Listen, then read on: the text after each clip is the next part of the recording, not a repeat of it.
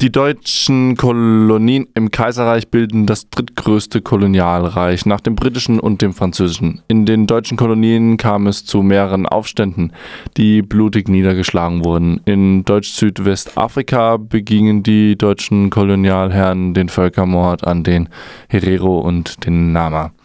Das deutsche Kolonialreich umfasste Teile der heutigen Staaten Burundi, Ruanda, Tansania, Namibia, Kamerun, Gabun, Republik Kongo, Zentralafrikanische Republik, Tschad, Nigeria, Togo, Ghana, Neuguinea und mehrere Inseln im Westpazifik und Mikro in Mikronesien.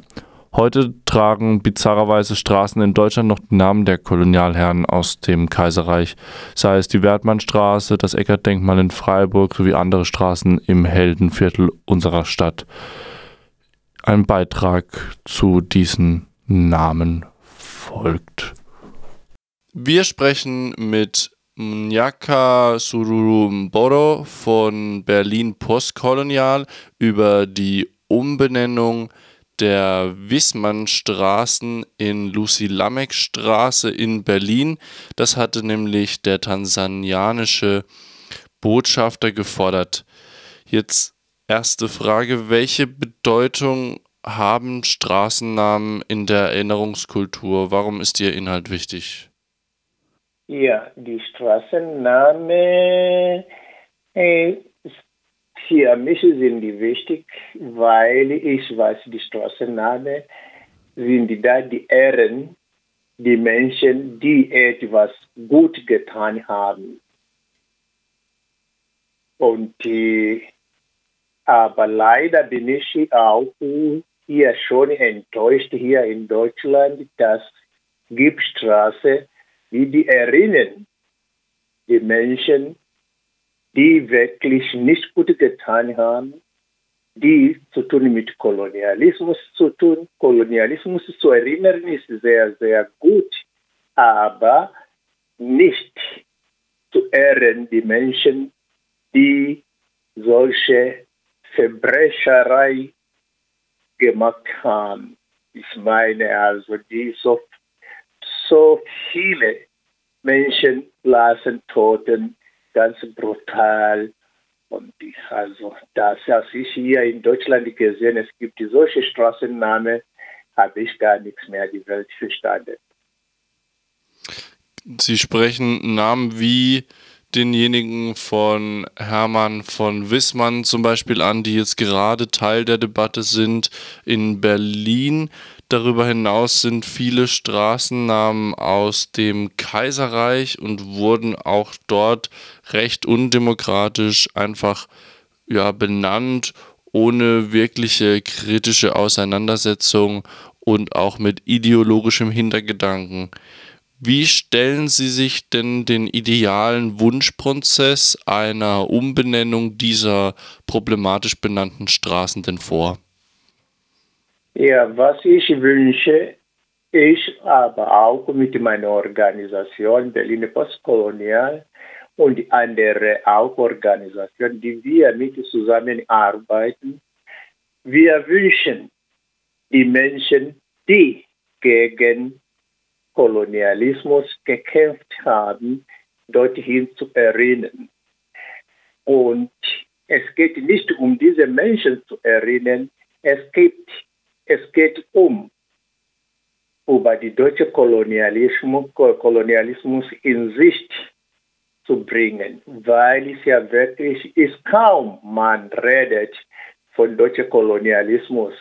Ich kenne viele Menschen, habe ich immer auch diese Frage gestellt, ob die über deutsche Kolonialismus wissen und dann sagen, was? Und wenn die mir geantwortet haben, ja doch, es gab deutsche Kolonialismus, aber es war ja eine ganze kurze Zeit und wir waren sehr, sehr belebt. Da war ich total wirklich schockiert, wo ich dachte, so etwas kann man ja gar nicht. Aber wenn wir die Straßen dann umbenennen, wir wollen nicht die Geschichte auslöschen. Wir wollen nur kritisch sein und wir wollen die Geschichte sichtbar machen. Ja, es scheint dann auch noch so, als müsste man ja den gesunden Vermen äh, Menschenverstand nur einschalten und dann würde man verstehen, dass Kolonialherrscher wie eben Wissmann schon genannt oder auch weitere, die unter Leopold II. oder auch äh, deutschen, dem deutschen Kaiser Wilhelm schlimme Verbrechen begangen haben, keine Ehrung durch Straßenernennung bekommen sollten. Welche Gegenargumente hören Sie denn immer und welche Gegenargumente ja, vernehmen Sie von Konservativen beziehungsweise anderen Menschen, die sagen, wir bräuchten gar keine Umbenennung? Was ich immer, immer ich höre, habe ich immer Mühe gegeben, weil ich sage, nein, keine Umbenennung. Meistens, die fangen zu sagen, ja, ich wohne hier in der Straße, Wiesmann schon seit 40 Jahren, die andere schon seit über 50 Jahren und so weiter. Und ich möchte nicht meine Adresse ändern, weil das ist schon sehr umständlich ist und ich muss noch die Gebühren zahlen, also möchte ich nicht. Die anderen, die kommen schon mit einem Argument zu sagen, ja, sie wollen hier die Geschichte auslöschen. Aber das habe ich ja schon geantwortet. Aber es gibt die noch bedauerlicherweise, die sagen, ja, sie wollen hier die Straßen umbenennen und die afrikanischen Namen hier ehren, die man kaum sprechen kann. Und wenn ich so etwas höre, dann wirklich frage ich, leben wir von der Welt von heute? Weil das ist mir schon sehr rassistisch, wenn man schon so redet. Und es gibt dann die anderen, ah, auch wir haben hier Geschäfte und, und es ist ja sehr, sehr wichtig, dass wir die alten Namen behalten. Das ist aber wirklich, das sind die Argumenten, die nicht so stimmt. Zum Beispiel, ich kenne viele Straßen, die wir wollen umbenennen. Hier in Berlin zum Beispiel, meiste, die haben nicht mal so, so bedeuten die, Geschäfte überhaupt nicht. Berlin postkolonial arbeitet ja im Raum Berlin hauptsächlich. Was können Menschen tun, die bemerken, dass koloniale Gewalttäter auf den Straßenschildern ihrer Stadt vertreten sind? Ja, wir arbeiten schon sehr lange und die erstens, wir haben damals hier in Berlin die tansanische Community eine Trauermarsch gemacht haben.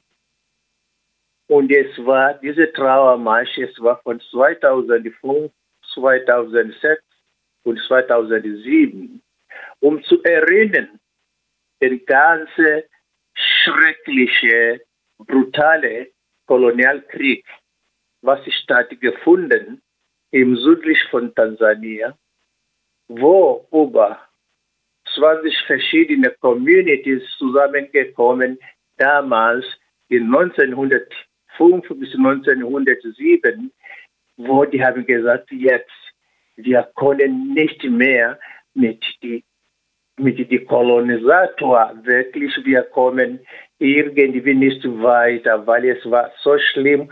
Menschen, die sollen als 20 Arbeiter in ganz, ganz schlimme Art und Weise, wo die werden gepeitscht, wo die werden nur mit einem sogenannten Hungerlohn leben müssen und die meisten sind ja dabei gestorben und aber auch vor allem ihre Länder wurde weggenommen. Ich meine hier Felder und diese Felder, die wurden dann zusammen eine große Plantage gemacht und da wurde dann natürlich die die Produkte da aufgebaut, die man hier in Deutschland gebraucht hat.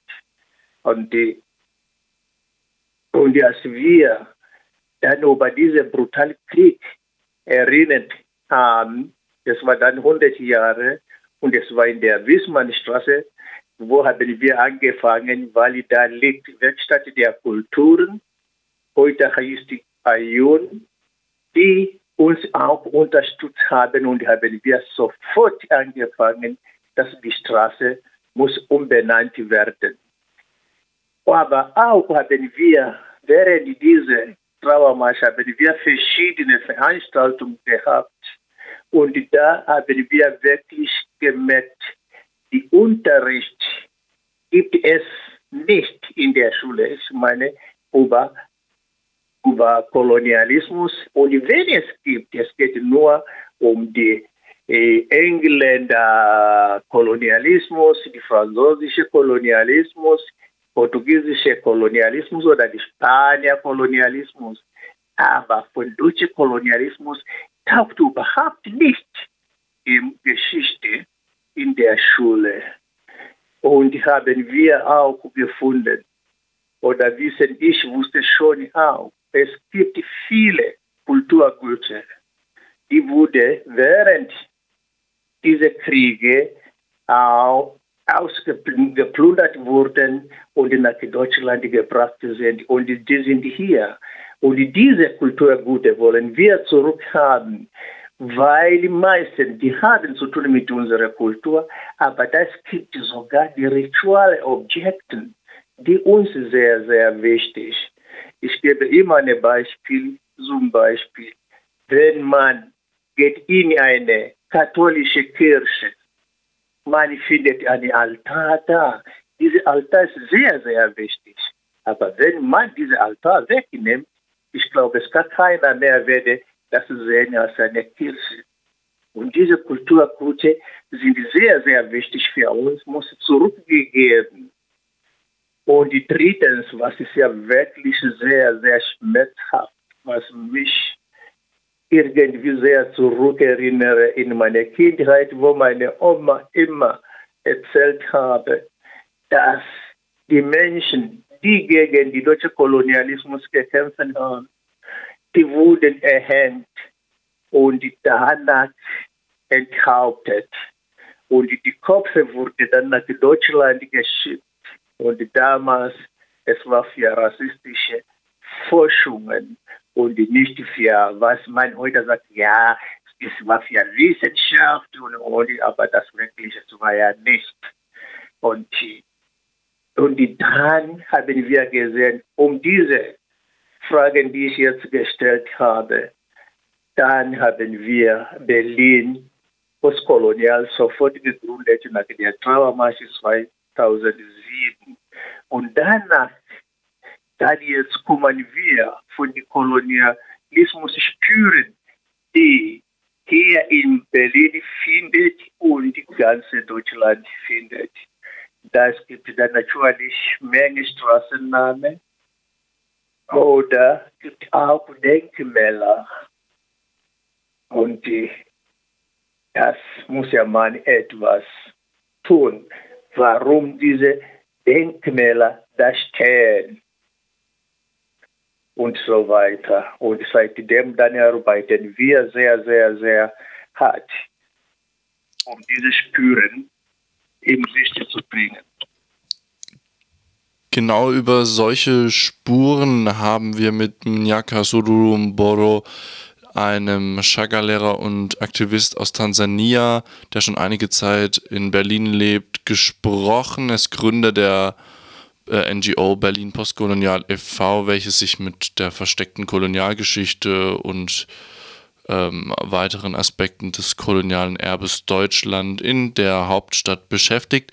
Sie sprachen einen Namen Wissmann zu Lucy Lamek, die tansanianische Unabhängigkeitskämpferin und Politikerin, war eine der wenigen oder die einzige Frau unter 60 Führerin der Wangoni und gerade diese Erhängung, die Sie gerade ansprachen, fand eben im Majimaji-Krieg 1906 statt. Ähm, ihr Name soll nun die Straßenschilder der ehemaligen Wissmannstraßen zieren. Danke, Herr Mboro. Vielen Dank. Darüber hinaus kann man auch gleich noch anschließen, dass auch andere Punkte immer noch kolonial besetzt sind. Mir fällt da immer das praktische und auch allbekannte Beispiel des, der Edeka-Genossenschaft ein, denn Edeka steht nicht etwa für eine Abkürzung der BesitzerInnen, sondern es steht für Einkaufsgenossenschaft der Kolonialwarenhändler im Hallischen Torbezirk zu Berlin, kurz EDK und dann eben noch mit Vokalen aufgefüllt. So finden sich diese Spuren überall.